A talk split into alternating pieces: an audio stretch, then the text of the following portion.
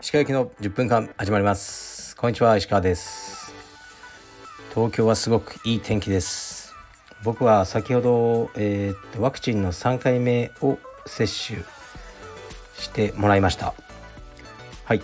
今のところ何も感じてませんがまあ1回目2回目もほとんど副反応なかったので大丈夫じゃないかなと思います。で今日は夕方から普通にキッズクラスの指導もあります。やるしか中戸です、えー、昨日も特に何もしてないですね。昨日もキッズの指導してましたね。キッズの指導結構ねやってると楽しいなと思いますね。うんでも疲れるなみたいな。大人クラスの方が楽だな。って感じですね。えー、っとではレターに参ります。石川さんこんにちは。いつも配信を楽しみに聞かせていただいております。質問です。石川さんが生き方やポリシーなどあらゆることにおいて強く影響を受けたなと思われる人物を3人教えてください。石川さんのルーツが知りたいです。よろしくお願いします。はい。たまにこういう質問来てましたよね。って多分ねその答えるたびに微妙に違ってるかもしれないですがまずは母親ですかね。絶対に。であと2人はねないっすかねそんなに。うーんまああ僕は第二次世界大戦の歴史の勉強とかを大学の時に一人でずっとやっててそれはかなり影響を受けてますね僕の中で。まあそれがどういう人かとはねちょっと言わないでおこうと思いますけどそれぐらいかな。あとやっぱ母親はうん。そう例えば僕の母親は買い物行ってきてって言って僕に頼んでで僕はあのいつも行ってるお店じゃなくて、ね、別の大きなスーパーの方が安かったから良かれと思いこっちで買ってきたよって言うとすっごい怒られてこう普段いつも買ってるお店知り合いのそちらで買う買えみたいな。買いなさいみたいな、うん、こちらとしてはねあの母親のためにやったのにみたいなそういうことがねかなりある母親だったんですよ。でね武士は高値あの武士は食わねえと高用事だみたいな。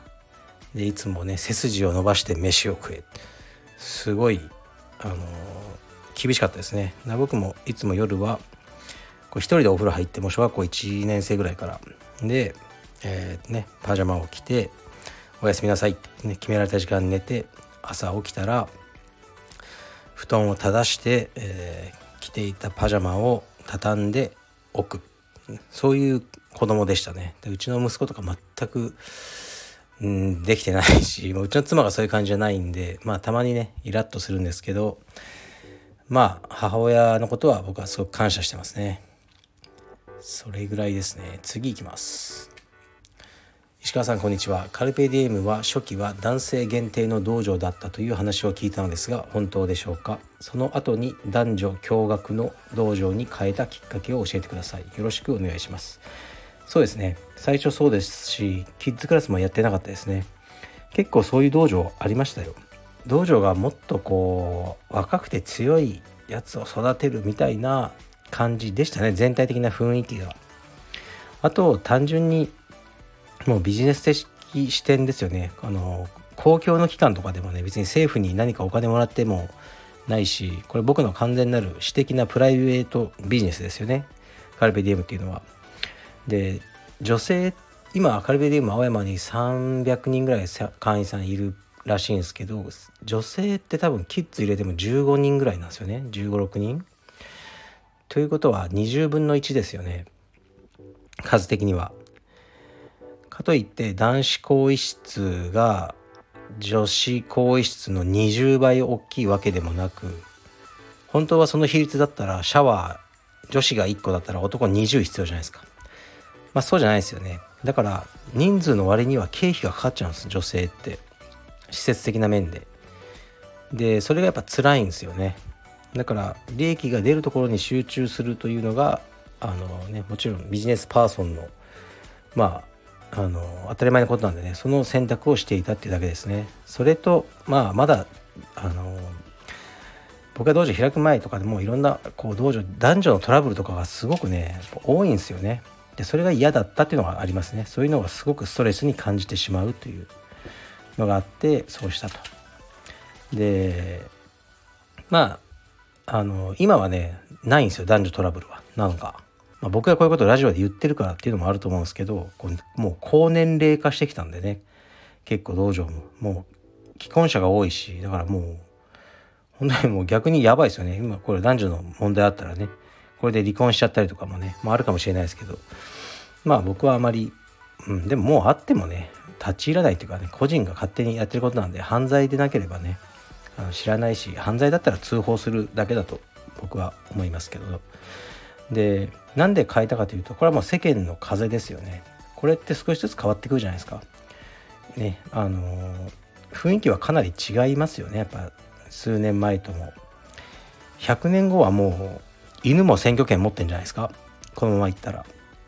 うんそのね数百年前までは奴隷制度とかも当たり前でそれに対してこう疑問を持つような人もほとんどいなかったわけで。今の当たり前って変わっていくんですよね。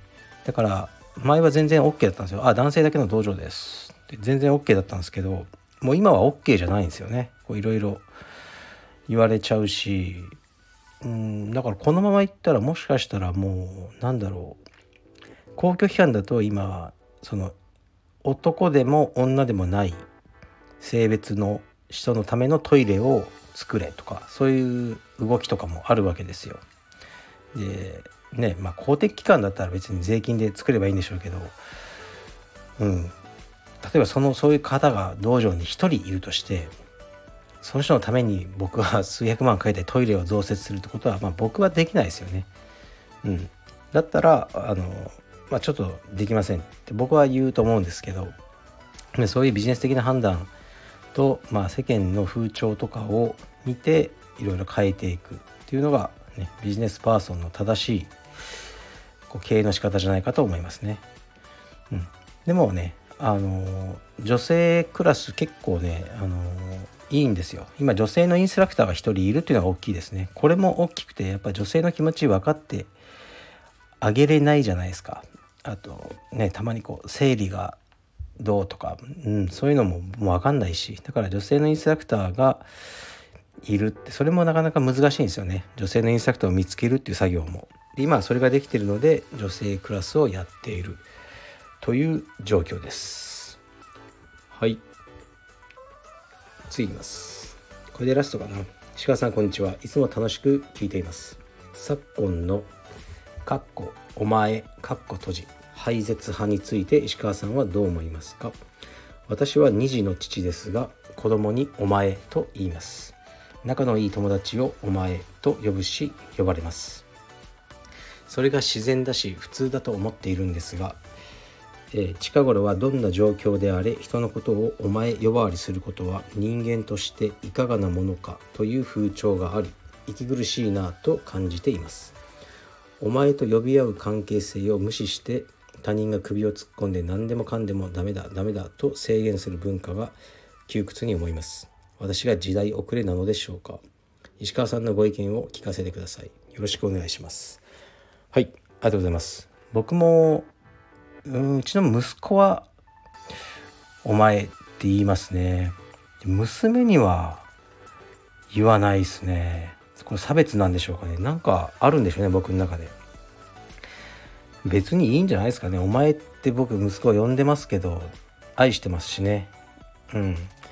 ででも妻のことはお前って言ったことないですね。僕は妻のことを嫁っていう表現で表したことも一回もないはずですねなんかね好きじゃないんですよね嫁っていうことは僕は妻とか奥さんってあの彼女について話す時はそういうふうに話してますけどもうその辺は感覚ですからうんいいんじゃないですかね。まあでも丁寧に読んどいて損はないのでだからキッズクラスとかもうーん難しいですねやっぱ入ったばかりの子は何々くんみたいな。でもうね23年いる子はね「おいたかしいいでしょう」うん。それでもまあなんか言われたらね「たかしくんって呼んでください」とか言われたらまあ分かりましたってそうしますけどそこじゃないんじゃないかなと思いますね。確かやっぱキッズクラスで岩崎が「お前」って呼んでたらなんかやっぱ親に一回怒られたことありましたね「お前」って呼ぶの嫌だって。その時はよく覚えてないですけど僕はうーんまあ社会に出たら「お前」って呼んでくるやついるんであのそこでビビってもしょうがないので慣れるためにあのいいんじゃないですか。あいつは愛はありますよって確かあのその保護者の方に説明したような記憶がありますが、うん、別にいいですね。他人のことをねあの言わなくていいと思いますけどね。逆にこういうケースがいるんですよね。自分のね5歳の息子をさん付けで呼んでる親がいるんですよ。えっ、ー、とね例えばなんだろう。たけしさんとか。で私はあの自分の息子を一人の個人として尊重してさん付けをしておりますみたいな。まあそれはね、まあ、ぶっちゃけそっちの方がうざとちょっと思いましたけどまあそれもね勝手です。自由にいきたいと思います。失礼します。